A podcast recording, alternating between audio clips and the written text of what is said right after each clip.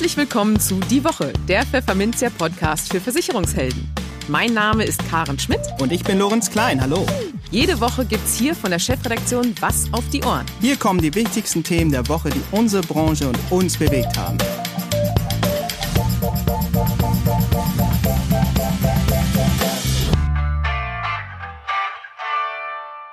Moin aus Hamburg und herzlich willkommen zu Folge 3 unseres Podcasts. Heute ist der 31. Juli 2020 und diese Themen haben wir heute für Sie vorbereitet.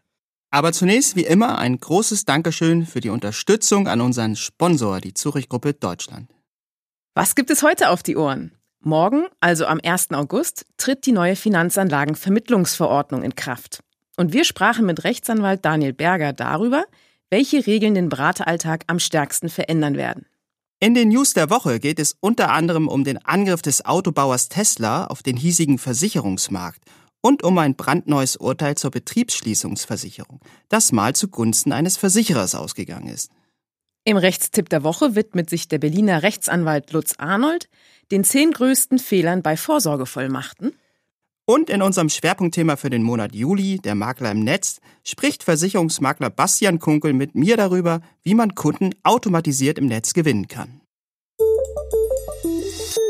Im Gespräch. Mitten in der Haupturlaubssaison tritt die Novellierung einer Verordnung in Kraft, die es durchaus in sich hat. Die Finanzanlagenvermittlungsverordnung, kurz FinFermV, geht morgen an den Start. Besonders eine Änderung sorgte im Vorfeld schon für das ein oder andere Augenrollen in der Vermittlerschaft. Das sogenannte Taping. Zu Deutsch die Pflicht zur Aufnahme von telefonischen Beratungsgesprächen mit dem Kunden. Muss dabei das ganze Telefonat aufgezeichnet werden? Was machen Vermittler, wenn der Kunde gar nicht aufgenommen werden will? Und welche weiteren Änderungen bringt die neue FinFermV mit sich? Diese Fragen beantwortet Rechtsanwalt Daniel Berger von der Kanzlei Wirt Rechtsanwälte, den wir aus Berlin zugeschaltet haben. Hallo, Herr Berger. Schönen guten Tag, Frau Schmidt. Am 1. August tritt nun die Finanzanlagenvermittlungsverordnung in Kraft. Welche sind Ihrer Ansicht nach denn die wesentlichen Änderungen, die den Berateralltag also am ehesten verändern werden? Also ganz oben auf der Agenda steht natürlich das Taping, also die Aufzeichnung von Telefongesprächen und sonstiger elektronischer Kommunikation. Das ist ein Punkt, der liegt den meisten 34F-Vermittlern und Beratern schon ein bisschen schwer im Magen und das hat auch einen ganz bestimmten Grund. Ähm, das ist nämlich der einzige, fast der einzige Teil, der auch haftungsrelevant werden kann bei den Neuerungen in der novellierten FIN-FERM-V. Wir haben nämlich die Besonderheit, dass eigentlich sind die ganzen Vorschriften, die da drin stehen in der Verordnung, das ist öffentliches Recht. Ähm, das heißt, Sie sind eigentlich gegenüber dem Staat verpflichtet als Finanzanlagenvermittler und nicht gegenüber dem Kunden. Das heißt weiter, dass wenn Sie was falsch machen, dann führt das nicht automatisch zur Haftung und das stellt sich beim Taping ein bisschen anders dar, weil die Aufzeichnungen der Telefongespräche, die sind ein volles Beweismittel im Haftungsprozess und da müssen Sie sich als Berater, Vermittler dann schon ein bisschen mehr versuchen, ähm, darauf zu achten, was sie am Telefon gegenüber dem Kunden sagen, weil dann wird ansonsten wird natürlich jedes ihrer Worte auf die Goldwaage gelegt vor Gericht. Also das ist schon meiner Meinung nach der Punkt in der neuen FinFermV, der den Berater- und Vermittleralltag doch deutlich verändern wird. Und bei den anderen Sachen da ist das weitaus unproblematischer. Also wir haben ja noch drei etwas größere Änderungen. Das sind einmal die neuen Zielmarktbestimmungen. Die sind meiner Meinung nach ziemlich unproblematisch. Da müssen Sie als Vermittler nicht, nicht viel tun, sondern nur die Zielmarktdefinition des Emittenten mit dem Kunden abgleichen. Dann haben wir die erweiterten Kosteninformationen. Die sind auf den ersten Blick problematisch. In der Praxis werden sie sich aber in der Regel als relativ unproblematisch darstellen. Und dann haben wir die Geeignetheitserklärung, ähm, die das bisherige Beratungsprotokoll ersetzt. Da gibt es ein paar kleinere Sachen, die zu beachten sind, aber das wird jetzt äh, auch nicht ein Geschäftsmodell eines Finanzanlagenvermittlers in Frage stellen. Also ganz oben auf der Agenda steht eindeutig das Taping. Da wird sich der Berateralltag meiner Meinung nach doch schon ein bisschen ändern. Das klingt ja vor allem nach viel Aufwand, das Taping. Bringt das dem Kunden denn überhaupt was? Also im Bankenbereich, da existiert das Taping ja schon seit dem 3.1.2018, also seit Inkrafttreten der MIFID II für Banken und Finanzdienstleistungsinstitute. Die Erfahrungen im Bankenbereich zeigen eigentlich, dass das den Kunden nicht viel bringt. Also viele Kunden fühlen sich auch nur bevormundet oder genervt davon, dass sie aufgezeichnet werden. Und ähm, es ist ja eigentlich auch so, dass man auf halber Strecke stehen bleibt, weil ähm, ja nur Telefongespräche aufgezeichnet werden, aber Face-to-Face-Beratung, also wenn der Kunde vor mir sitzt, dann wird nicht aufgezeichnet. Muss denn das ganze Telefonat aufgenommen werden?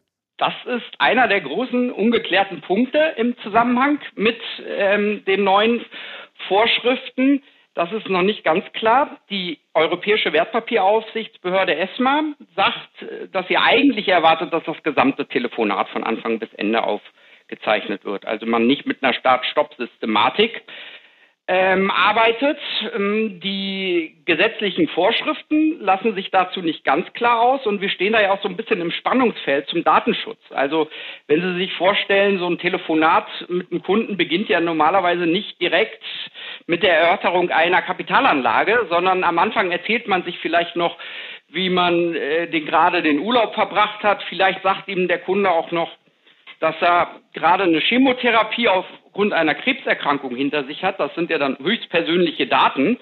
Und da würde man ja normalerweise sagen, das ist nicht, äh, darf man nicht unbedingt aufzeichnen. Leider hat der Gesetzgeber es ein bisschen versäumt, dieses Spannungsfeld zu lösen. Ähm, meine Empfehlung ist aber trotzdem immer von Anfang bis Ende aufzeich aufzeichnen. Ähm, und zwar ist es ja so, dass Sie meistens gar nicht von vornherein wissen, worüber Sie reden.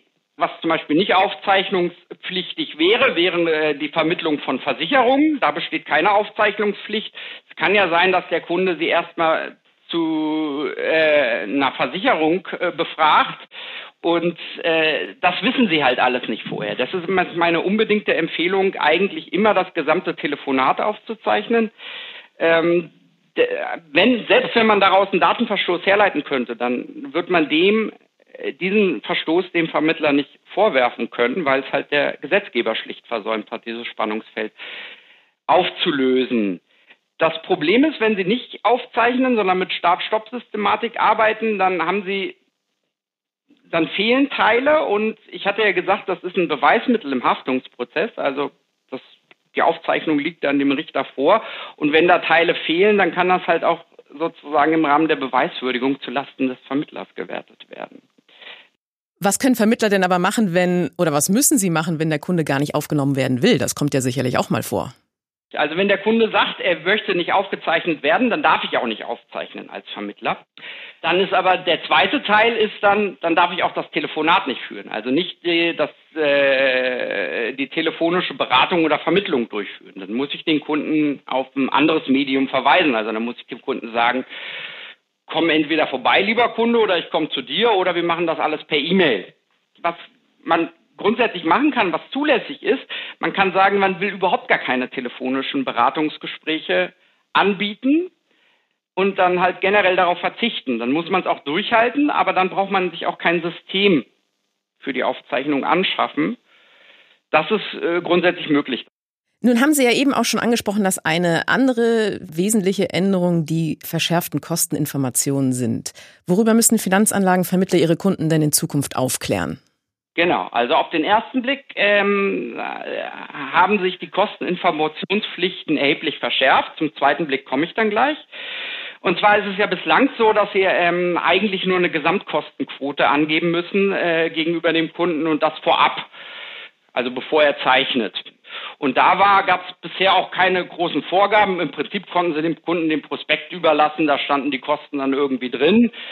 Äh, das ändert sich. Da haben wir schon einen gewissen Paradigmenwechsel. Zukünftig ist es so, also ab dem 1.8. ist es so, dass Sie sehr detailliert die Kosten äh, ausweisen müssen, sondern Sie müssen die Kosten sowohl in Prozent als auch in Euro angeben. Sie müssen wie auch bisher natürlich die Gesamtkostenquote angeben, also so beides wieder in äh, das wieder in Prozent und in Euro. Und dann gibt es noch eine Aufgliederung. Das Ganze muss nochmal aufgliedert, aufgegliedert werden in Vermittlungskosten, also die, die, die Provision des Beraters, Vermittlers, im Wesentlichen und die Produktkosten. Und dann gibt es noch ein kleines Schmankel am Ende. Sie müssen dem Kunden auch die Auswirkungen der Kosten auf die Rendite darstellen. Ähm, da hat sich dann etabliert, dass man das über einen Fünfjahreszeitraum macht. Und äh, anders als bislang ist es auch so, dass Sie nicht einen fiktiven Anlagebetrag nehmen können, sondern Sie müssen die, die, den konkreten Investitionsbetrag des Kunden verwenden für ihre Kostendarstellung. Also nicht nur einfach ein fiktiver Betrag von 10.000 Euro, da würden die Kosten dann aufgegliedert, wie ich es gerade gesagt habe, sich wie folgt darstellen, sondern wenn der Kunde 13.520,31 Euro investiert, dann müssen Sie auch ausgehend von diesem Investitionsbetrag diese gesamten Kosten dann immer darstellen. Und als letztes, das ist auch eine Neuerung, äh, ja, ist es ja bislang so, dass Sie Ihre Kosteninformationspflicht erfüllt haben, wenn Sie dem Kunden vor dem Erwerb der Anlage einmal die Kosten dargestellt haben. Und zukünftig wird es so sein, dass Sie in bestimmten Fällen auch eine sogenannte Ex-Post-Kosteninformationspflicht haben. Dann müssen Sie den Kunden mindestens einmal jährlich über die laufenden Kosten informieren. So viel zum ersten Teil, zum vordergründigen Teil. In der Praxis wird sich das meiner Meinung nach aber alles als relativ unproblematisch darstellen. Es gibt nämlich eine ganz wesentliche Erleichterung. Sie müssen sich als äh, Vermittler nicht unbedingt selbst hinsetzen und die gesamten Kosten ausrechnen in dieser Granularität und in dieser Detailliertheit, wie ich sie gerade ge genannt habe, sondern Sie können die Kosteninformationen des Emittenten oder der Depotbank verwenden dann würde ich auch davon abraten, selber sich da hinzusetzen und die Kosten zusammenzurechnen. Also erstmal ist das natürlich viel zu viel Aufwand und zweitens wäre das auch ein Haftungsrisiko, weil da sind natürlich schnell mal Fehler drin in der eigenen Berechnung. Das heißt, ähm, im Prinzip müssen Sie eigentlich als Vermittler nichts weiteres tun, als die Kosteninfos des Emittenten oder der Depotbank sich zu beschaffen. Die bekommen Sie ja auch. Und dann äh, ist alles im grünen Bereich. Da gibt es eine kleine Ausnahme, da muss man ein bisschen aufpassen. Wenn Sie als Finanzdienstleister gegenüber dem Kunden nochmal ein eigenes Honorar verwenden, äh, in, in, Rechnung stellen, also zum Beispiel eine Servicegebühr, äh, dann verändert sich ja die Gesamtkostenquote. Das sind ja auch Kosten für den Kunden. Und dann sind Sie als Vermittler eigentlich verpflichtet, eine neue Gesamtkostenquote zu berechnen und auch die Auswirkungen der Kosten auf die Rendite neu zu berechnen. Da muss man dann ein bisschen aufpassen. Ähm, viele Depotbanken und auch Maklerpools ähm, oder andere Anbieter geben Ihnen die Möglichkeit, dass Sie so eine Servicegebühr, also Sie bekommen dann häufig eine Excel-Tabelle oder ähnliches und da können Sie dann auch die Servicegebühr eintragen, die Sie gegenüber dem Kunden erheben und dann ist auch wieder alles im grünen Bereich. Aber darauf muss man achten, dass einem die Depotbank oder der Maklerpool, mit dem man zusammenarbeitet, wie auch immer, diese Möglichkeit bietet. Ansonsten hat man da tatsächlich ein bisschen Problem. Aber das ist eigentlich auch fast das einzige Problem, was sich dann im Zusammenhang mit den erweiterten Kosteninformationspflichten stellt. Nun müssen äh, Finanzanlagenvermittler aber ja auch darauf achten, dass es jetzt keine Interessenkonflikte gibt. Gerade ja auch im Bereich Vergütung und Zuwendung. Wie können Sie das denn sicherstellen? Also bislang war es ja so, dass Sie äh, den Kunden über mögliche Interessenkonflikte informieren mussten.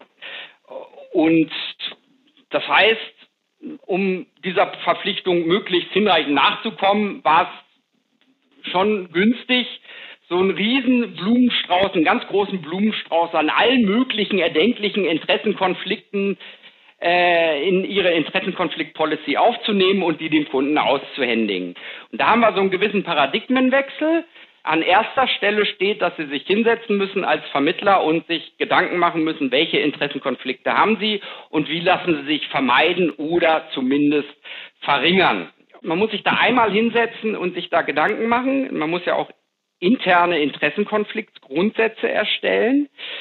Und äh, dann hat man einmal die Arbeit gemacht und dann war es das. Und den wesentlichen Interessenkonflikt, den haben Sie ja gerade angesprochen, den wird man nie ganz wegbekommen, nämlich die Vergütung und die Zuwendung. Das ist ja eine Sache, davon lebt der ähm, 34F Finanzanlagenvermittler. Und dann gilt aber das, was ich gerade gesagt habe. Sie müssen nicht alle Interessenkonflikte vollständig ausmerzen, sondern Sie müssen sich einmal nur Gedanken machen, wie Sie sie verringern können. Und ähm, da schreibt man dann in seine internen Interessenkonfliktgrundsätze, sollte man sich dann halt schon irgendwie so ein paar Ausführungen dazu machen, dass ähm, man sich nie von den Provisionen leiten lässt, sondern im Kundeninteresse nur nach den für den Kunden geeigneten Anlagen schaut, unabhängig davon, welche Provisionen dafür gezahlt werden.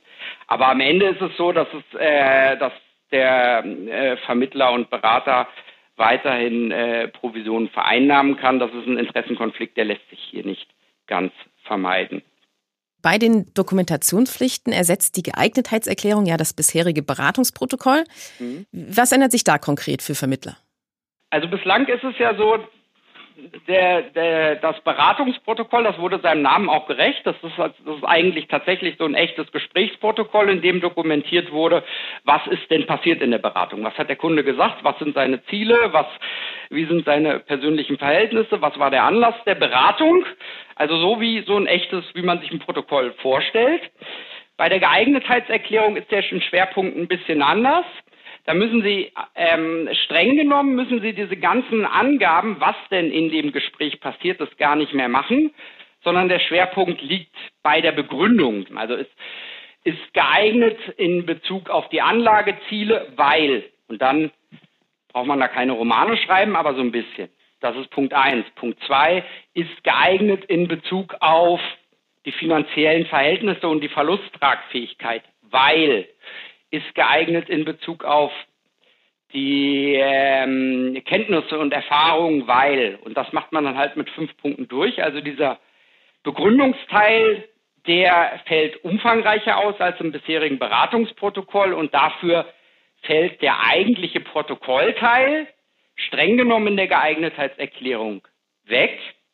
Es wird eingeführt dafür eine parallele interne Protokollpflicht, wenn Sie Face-to-Face-Beratungsgespräche haben.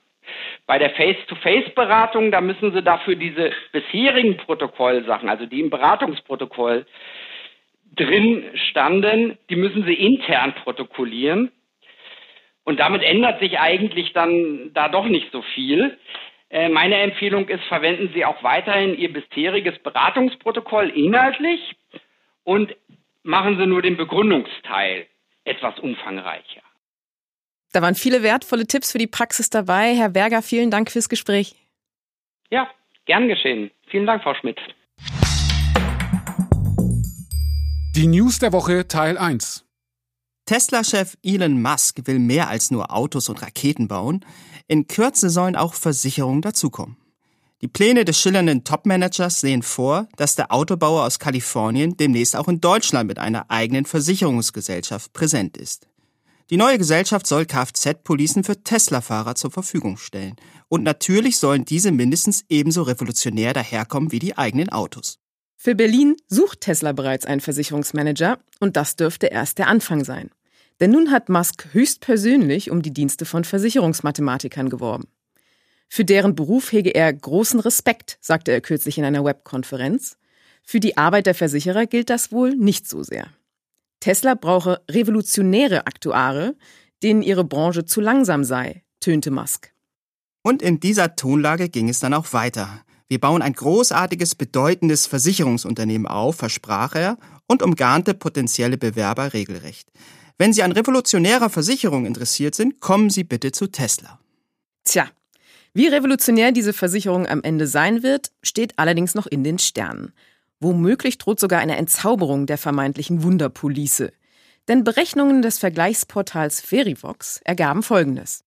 Der Preisunterschied zwischen der Versicherung für die Tesla-Modelle und für andere Fahrzeuge in Deutschland fällt sehr viel niedriger aus als im Heimatland des Herstellers.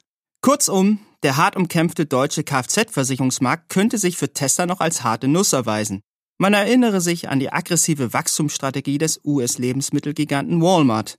Dieser unterschätzte die Konkurrenz durch die hiesigen Lebensmitteldiscounter und verabschiedete sich hierzulande rasch wieder von den ehrgeizigen Eroberungsplänen. Immerhin könnte Tesla von der hohen Markenloyalität seiner Fahrer profitieren.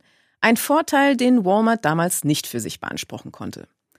Außerdem sollten die einheimischen Kfz-Versicherer nicht den unbedingten Siegeswillen des Tesla-Chefs unterschätzen. So machte Musk am Mittwoch noch einmal deutlich, dass seine Versicherung eine ganz spezielle werden soll. Der Schlüssel dazu sieht so aus. Die vom jeweiligen Auto erfassten Daten sollen zunächst dazu genutzt werden, um ein Fahrerprofil zu erstellen. Auf dieser Grundlage soll dann die Wahrscheinlichkeit von Unfällen berechnet werden, wonach sich wiederum die monatliche Prämie für die Tesla-Versicherung bemisst. Keine andere Versicherung könne, die Zustimmung des Kunden vorausgesetzt, derart viele Informationen auswerten wie Tesla, sagte der Finanzchef des Unternehmens Zachary Kirkhorn. Und vielleicht wird das ja auch den ein oder anderen Versicherungsmathematiker begeistern. Es ist ein Urteil, das viele Gastwirte enttäuschen wird. In den Führungsetagen des ein oder anderen Versicherers aber wohl für ein Aufatmen sorgt. Das Oberlandesgericht Hamm hat am 15. Juli nämlich einen Rechtsstreit zum Thema Betriebsschließungsversicherung zugunsten des Versicherers entschieden. Was ist geschehen? Die Inhaberin einer Gaststätte in Gelsenkirchen hat eine solche Betriebsschließungsversicherung abgeschlossen. Nachdem es im Frühjahr zum Lockdown infolge der Corona-Pandemie kommt, fordert sie rund 27.000 Euro von ihrer Versicherung. Diese aber weigert sich zu zahlen. Nachdem das Landgericht Essen den Antrag der Wirtin, eine einstweilige Verfügung zu erlassen, ablehnt, befasst sich das Oberlandesgericht Hamm in einem Eilverfahren mit dem Fall. Und die Wirtin kann die Richter nicht überzeugen. Der geltend gemachte Anspruch auf Leistungen aus der Betriebsschließungsversicherung besteht nicht, urteilen sie. Das Landgericht Essen habe zu Recht und mit zutreffenden Gründen den Antrag auf Erlass einer einstweiligen Verfügung zurückgewiesen. Die Aufzählung der versicherten Krankheiten und Krankheitserreger in den vereinbarten Versicherungsbedingungen sei abschließend, teilt das OLG Hamm zur Begründung mit. Der Wortlaut nur die im Folgenden aufgeführten mit einer darauffolgenden langen Liste an Krankheiten und Erregern mache dem durchschnittlichen Versicherungsnehmer deutlich, dass der Versicherer eben nur für diese benannten Risiken einstehen wolle, so die Richter.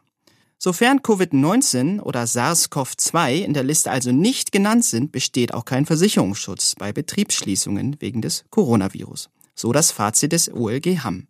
Fest steht, viele Verfahren zum Thema Betriebsschließungsversicherung laufen aktuell noch, der Ausgang ist offen. Es bleibt also spannend. Der Rechtstipp. Wenn ich selber mal nicht mehr dazu in der Lage bin, werden sich meine Angehörigen um meine besten Interessen kümmern. Prinzipiell ist dieser Glaube vieler Leute durchaus richtig, aber nur, wenn die Angehörigen auch mit einer Vorsorgevollmacht ausgestattet sind. Das Problem? Viele Menschen verlassen sich dabei auf Muster oder Vordrucke aus dem Netz. Das kann im Ernstfall deutlich nach hinten losgehen.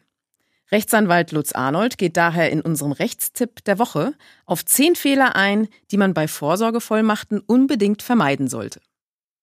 Ja, guten Tag. Mein Name ist Lutz Arnold, Rechtsanwalt in Berlin und Dresden. Ich wurde gebeten, was zu den häufigsten Fehlern bei Vorsorgevollmachten zu sagen. Vorsorgevollmachten sind wichtig, das weiß jeder. Aber ich denke, ein paar Fehler muss man vermeiden. Fehler 1. Wahl des falschen Dokuments. Viele machen eine Betreuungsverfügung. Betreuungsverfügung ist aber das falsche Dokument.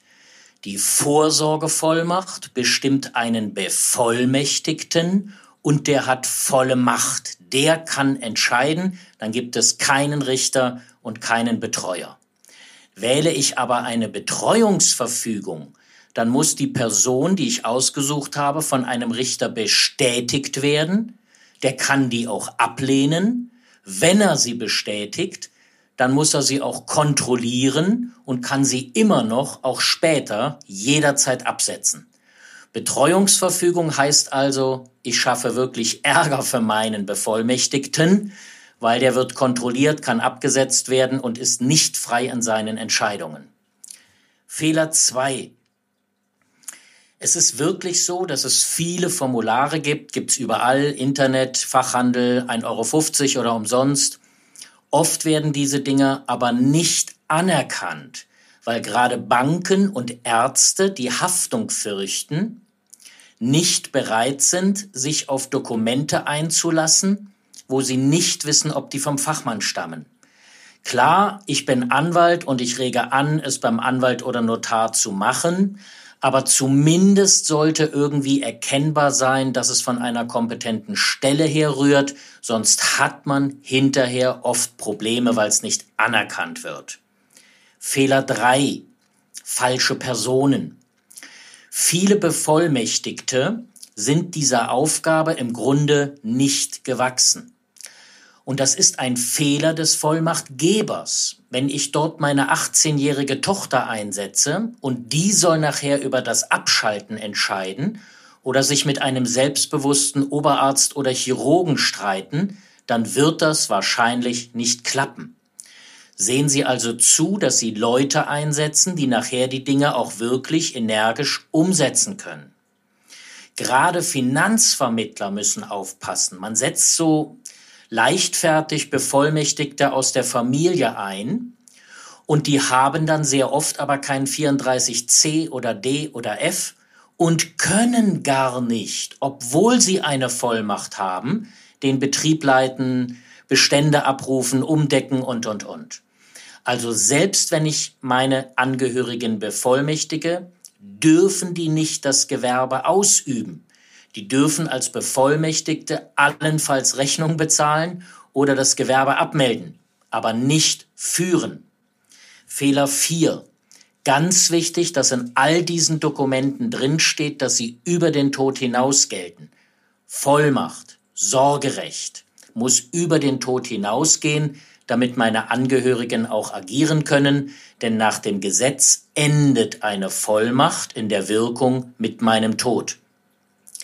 Fehler 5.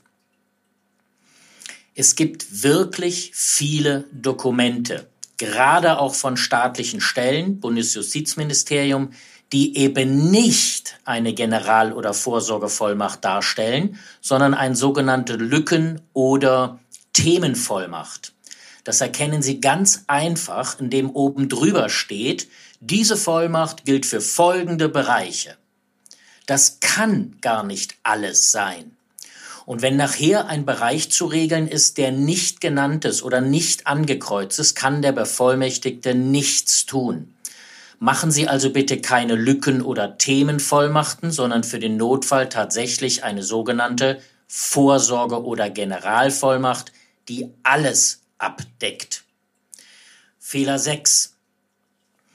Die meisten Dokumente, die Sie im Internetbuchhandel von staatlichen Stellen kriegen, machen tatsächlich den Arzt stark. Also in der Patientenverfügung steht in aller Regel dann drin, der Arzt soll entscheiden, der Arzt soll dies, der Arzt soll das. Ausdrücklich rate ich dazu, die Vollmacht wirklich deutlich so zu verfassen, dass da drin steht, dass der Angehörige, der Bevollmächtigte auch die Patientenverfügung überwachen und umsetzen soll. Sonst ist nachher völlig unklar, ob der Arzt aus der Patientenverfügung oder der Bevollmächtigte aus der Vollmacht entscheiden soll. Und dann haben Sie große Probleme im Krankenhaus, beim Arzt Ihren Willen durchzusetzen. Fehler 7. Auch wenn ich Dokumente gemacht habe, auch beim Anwalt, beim Notar, woher auch immer, muss ich die aktuell halten. Man kann unseren Politikern vieles vorwerfen, aber nicht, dass sie nicht genug Gesetze machen. Permanent kommen neue Gesetze und Verordnungen. Und wenn sie nicht ihre Dokumente aktuell halten, kann es passieren, dass die Dokumente veralten, rechtlich nicht mehr wirksam sind. Das haben wir schon öfter gehabt. Die größte Änderung war 2009, aber auch 2016 Bundesgerichtshof und andere Entscheidungen haben Patientenverfügung beeinflusst. Die müssen aktuell sein. Und damit meine ich einerseits die Daten meiner Angehörigen, die müssen passen, sonst werden die nachher nicht erreicht. Und andererseits die rechtliche Situation muss sich dort widerspiegeln. Also wirklich alle zwei Jahre mal von einem Fachmann drüber gucken lassen. Das reicht in der Regel. Manchmal sind es nur kleine Änderungen. Fehler 8. Es gibt tatsächlich Dokumente, ich nenne wieder die des Justizministeriums, wo drin steht, es soll nur das jeweilige Original gelten. Das kann doch nicht wahr sein. Dann gelten Kopien nicht, Scans nicht, ähm, Faxe nicht. Diese Originale, die hat man beim Notar. Der macht keine Kopien, sondern der fertigt ein weiteres Original. Aber die Texte, mit denen meine Leute nachher agieren können, die müssen auch Kopien und Scans und so weiter zulassen. Also bitte keinen Text verwenden, wo drin steht, es gilt nur das Original. Fehler 9. Jeder in Deutschland kann Fehler machen, auch Angehörige und haften dann. Jeder haftet auch schon für leichteste Fahrlässigkeit. Wenn mein Fahrrad umkippt, ich kann nichts dafür, fällt gegen anderes Auto, natürlich muss ich den Schaden bezahlen. Wenn meine Frau nachher vergisst, der Unfallversicherung rechtzeitig den Unfall anzuzeigen, kann eine Klausel drin sein, Schaden ist innerhalb von 48 Stunden zu melden und dann wird nicht bezahlt. Das wäre ein Haftungsfall. Natürlich werde ich meine Frau vermutlich nicht in Haftung nehmen, aber meine Erben oder falls ich später einen staatlichen Betreuer bekomme oder der staatliche Nachlassverwalter, da ist das nicht mehr so sicher. Also unbedingt darauf achten, dass Sie Angehörige von einer Haftung befreien, entweder ausdrücklich, soll nicht für Fehler, Vorsatz, Fahrlässigkeit, was auch immer haften, oder zumindest dadurch, dass Sie den Paragraph 181 BGB erwähnen und ausschließen. Fehler 10. Viele haben Dokumente, aber hinterlegen sie nicht ordentlich. Wenn ich Dokumente mache und ich habe diese Dokumente nur bei mir zu Hause im Schrank, dann kommt doch da nachher keiner ran, wenn ich auf der Straße verunglücke. Weder das Krankenhaus noch der Notarzt noch ein Richter oder Rechtspfleger fahren in die Wohnung und suchen die Dokumente. Entweder ich habe bei mir Kontaktdaten von Leuten, die dann diese Vollmachten haben, oder aber ich habe ein System bei mir, ein Internet-Login, ein äh, QR-Code, was auch immer, über das ein Unfallhelfer, Arzt und so weiter diese Dokumente bekommen können. Ohne eine Hinterlegung außer Haus funktioniert das Ganze auch nicht vom Ausland aus oder wenn ich selber verunglückt bin, komme ich an nichts mehr ran. Denken Sie dran, auch Dokumente zu hinterlegen außer Haus, die nicht von Ihnen sind. Wenn mein Mütterchen mit 90 irgendwo durch Deutschland tapert und umkippt, ich kriege den Anruf, Arnold, wie heißt der Hausarzt deiner Mutter? Welche Medikamente dürfen wir spritzen, welche nicht? Dann muss ich aussagefähig sein. Also nicht nur meine Dokumente muss ich abrufbar vorhalten, sondern auch Informationen zu meinen Angehörigen. Das sind meine zehn Tipps, die Sie unbedingt beachten oder andersrum als Fehler bei Ihren Dokumenten vermeiden sollten. Und dann wünsche ich Ihnen abschließend, dass Sie die Dokumente nie brauchen werden. Herzlichen Dank. Hier war Rechtsanwalt Lutz Arnold aus Berlin. Die News der Woche Teil 2. Als nächstes kommen wir zu einer Meldung, die betrübt. Denn immer häufiger kommen ältere Menschen hierzulande mit der gesetzlichen Rente allein nicht mehr über die Runden. Besonders bedenklich sieht die Lage in den neuen Bundesländern aus. In Sachsen-Anhalt zum Beispiel bekommen knapp 42 Prozent der Rentner, die mehr als 40 Jahre lang Beiträge in das gesetzliche Rentensystem eingezahlt haben, nicht einmal 1000 Euro Rente im Monat. Das geht aus einer Antwort des Bundesgesundheitsministeriums auf eine Anfrage von linken Fraktionschef Dietmar Bartsch hervor, über die die Volksstimme berichtete. In den anderen ostdeutschen Ländern sieht das nicht großartig anders aus. Auch hier bewegt sich der Anteil der Menschen mit einer Mini-Rente nach 40 Beitragsjahren bei rund 40 Prozent. In den alten Bundesländern trifft es im Schnitt etwa 28 Prozent der Rentner. Bundesweit sind es 2,4 Millionen Menschen, die nach 40 Beitragsjahren monatlich weniger als 1000 Euro von der Rentenkasse erhalten.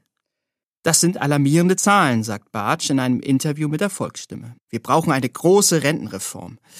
Die gesetzliche Rente müsse den Lebensstandard der Bürger sichern und Armut im Alter verhindern, fordert der linken Politiker. Einen Schritt in diese Richtung hat die Politik mit der Grundrente gerade getan.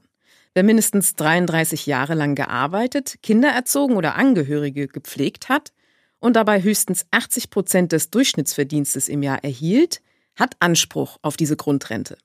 1,3 Millionen Rentnerinnen und Rentner sollen davon profitieren – vor allem Frauen und Ostdeutsche, wie auf der Webseite des Bundesarbeitsministeriums zu lesen ist. Gehören Schlagzeilen wie 40 Jahre gearbeitet, nicht mal 1000 Euro Rente, damit bald der Vergangenheit an? Eher nicht. Wie das Bundesarbeitsministerium auf seiner Website vorrechnet, kommt eine alleinstehende Floristin, die 40 Jahre voll gearbeitet hat, derzeit auf eine monatliche Rente von 547 Euro. Mit der Grundrente wären es ganze 966 Euro. Wer schützt uns eigentlich vor den Verbraucherschützern? So lautet das Mantra vieler Versicherungsmakler. Die selbsternannten Streiter für Kundenrechte sind nicht eben sonderlich wohl gelitten unter Vermittlern, gelinde gesagt. Ständig wissen die Verbraucherzentralen alles besser und zugleich unterstellen sie den Versicherungsprofis gerne, dass diese nicht zuvorderst im Sinne ihrer Kunden handelten, sondern eigene Interessen verfolgten. Stichwort Provisionsgier. Doch für wie vertrauenswürdig halten die Verbraucher eigentlich ihre vermeintlichen Schützer? Und wie schlagen sich die Makler dazu im Vergleich? Eine Umfrage des Digitalverbands Bitkom hat nun dieser Tage ein paar überraschende Erkenntnisse geliefert. Bitkom hatte insgesamt über 1000 erwachsene Bundesbürger danach befragt, wem sie das größte Vertrauen in Versicherungsfragen entgegenbringen. Ganz vorne landen demnach Freunde und Familie. 90 Prozent der Verbraucher nannten diese vertrauenswürdig oder sogar sehr vertrauenswürdig. Diese Erkenntnis ist nun nicht so besonders neu. Doch wer folgt auf den weiteren Plätzen? Es zeigt sich, dass sich die Verbraucherzentralen und die Versicherungsmakler ein regelrechtes Kopf-an-Kopf-Rennen liefern. Demnach erhalten die Verbraucherschützer 45 Prozent Zustimmung. Dahinter folgen Versicherungsmakler fast gleich auf mit 41 Prozent. Die von den Verbraucherschützern gerne empfohlenen Honorarberater kommen, ebenso wie die Makler, auf 41 Prozent. Und auch das weitere Feld bleibt eng zusammen. So genießen Online-Ratgeberportale wie Finanztipp und Co. das Vertrauen von 39 Prozent. Klassische Medien wie Tageszeitungen oder Radio sowie Online-Vergleichsportale, wozu auch Marktführer Check24 zählt, kommen auf jeweils 36 Prozent. Ja, und Versicherungsvertreter eines einzelnen Anbieters halten hingegen nur 31 Prozent für vertrauenswürdig. Und bei Bankberatern sieht es mit 20 Prozent noch schlechter aus. Schlusslicht bei Versicherungsratschlägen sind soziale Netzwerke, denen nur 13 Prozent vertrauen. Unser Fazit? Versicherungsmakler erreichen zwar nicht das Vertrauensniveau des besten Kumpels, zugleich besteht aber für Verbraucherschützer überhaupt kein Anlass, sich gegenüber Versicherungsmaklern überlegen zu fühlen.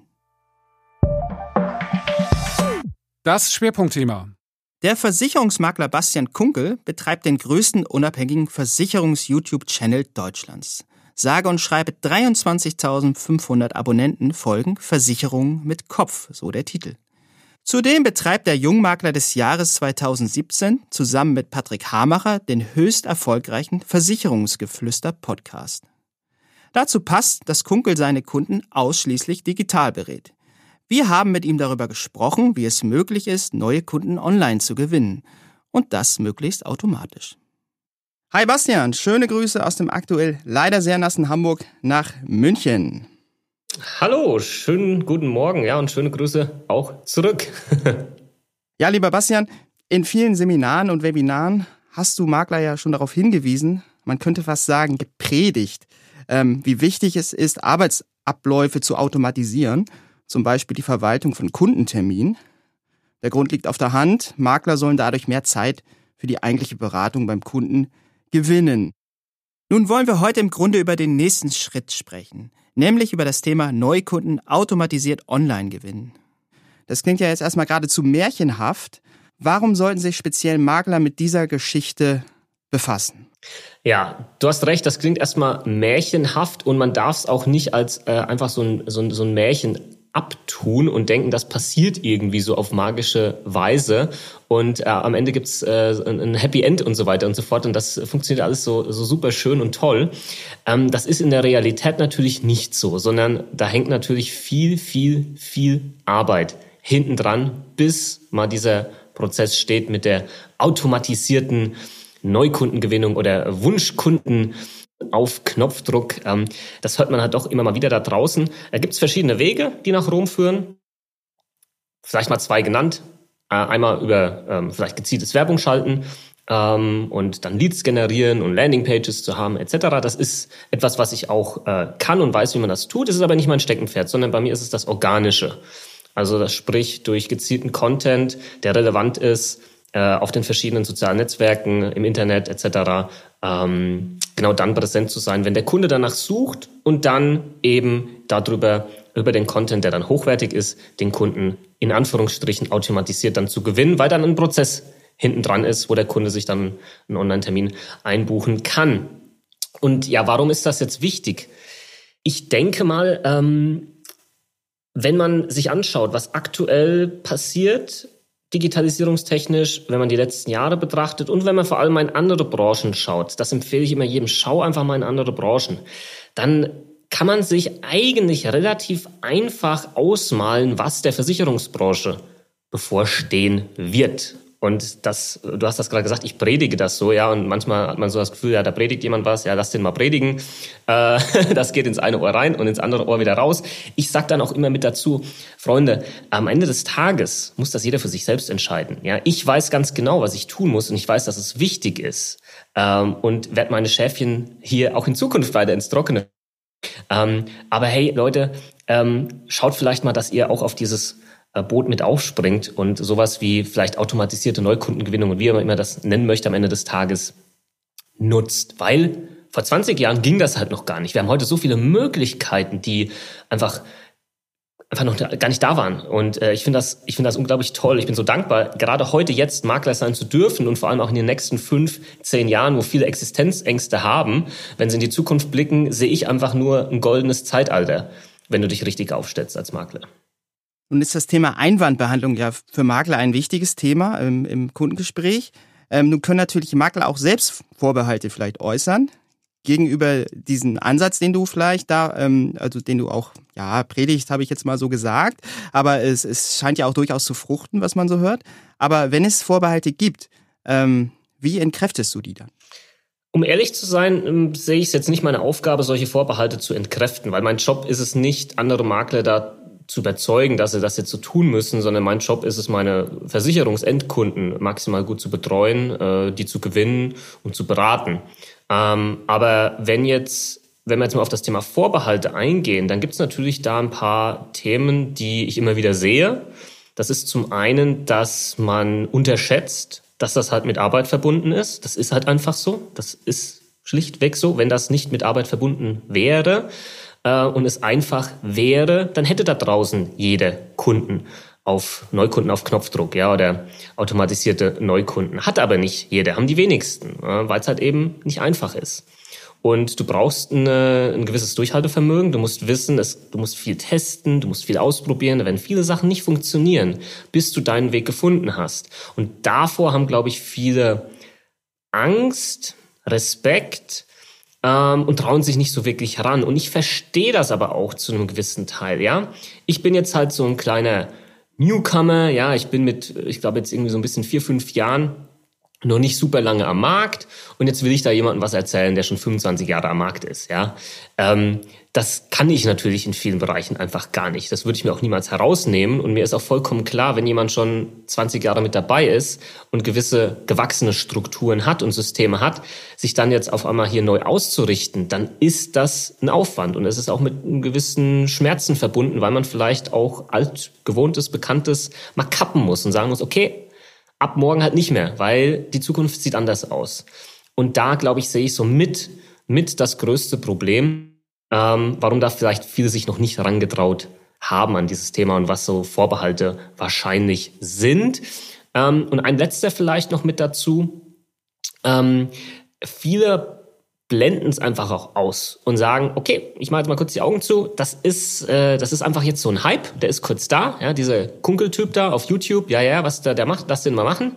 Ähm, das, das wird sich eh nicht durchsetzen und plötzlich ist dieser Hype nach sechs Monaten, nach einem Jahr immer noch da, ja, dann ist es halt ein Trend, ja, auch Trends gehen vorbei und wir werden schon wieder zu unserer Normalität, wie das halt die letzten 40 Jahre war, zurückkehren.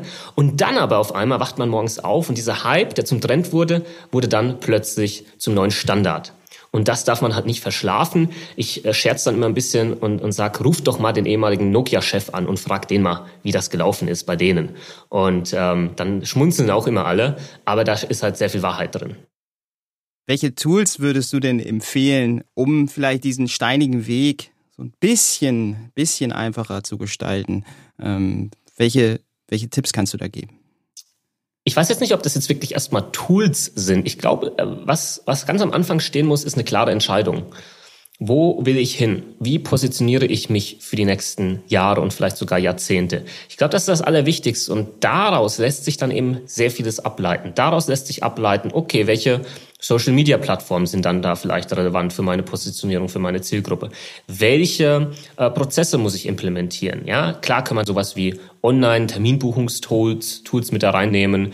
Ich glaube, Online-Beratungstools, da müssen wir jetzt eigentlich nicht mehr drüber sprechen. Das dürfte mittlerweile jeder verstanden haben, dass man da sich vielleicht ein bisschen hybrid aufstellen sollte. Ähm, und dann die ein oder andere ähm, Prozessautomatisierung noch mit dazu nehmen. Und das ist aber auch, auch nichts Starres. Also bei mir findet jeden Tag Prozessautomatisierung statt oder Prozessoptimierung statt, weil das nie aufhört. Das ist auch ganz wichtig. Ähm, das ist nicht so, das stellt man einmal hin und das, dann läuft das, sondern man muss da jeden Tag neu dran schrauben. Ähm, deswegen nochmal noch mal kurz auf den Punkt gebracht. Das Wichtigste ist, glaube ich, nicht irgendein Tool, das du auf einmal brauchst, sondern es ist eine Entscheidung, die du treffen musst, um dann diesen Weg gehen zu können. Und dann gibt es ganz, ganz viele Tools und Möglichkeiten und Dinge. Da, daran scheitert es auf keinen Fall. Du sagtest, man muss im Grunde jeden Tag dran schrauben. Welche Fehler sind denn ähm, beliebt und welche im Umgang mit automatisierter Kundengewinnung und wie kann man die vermeiden?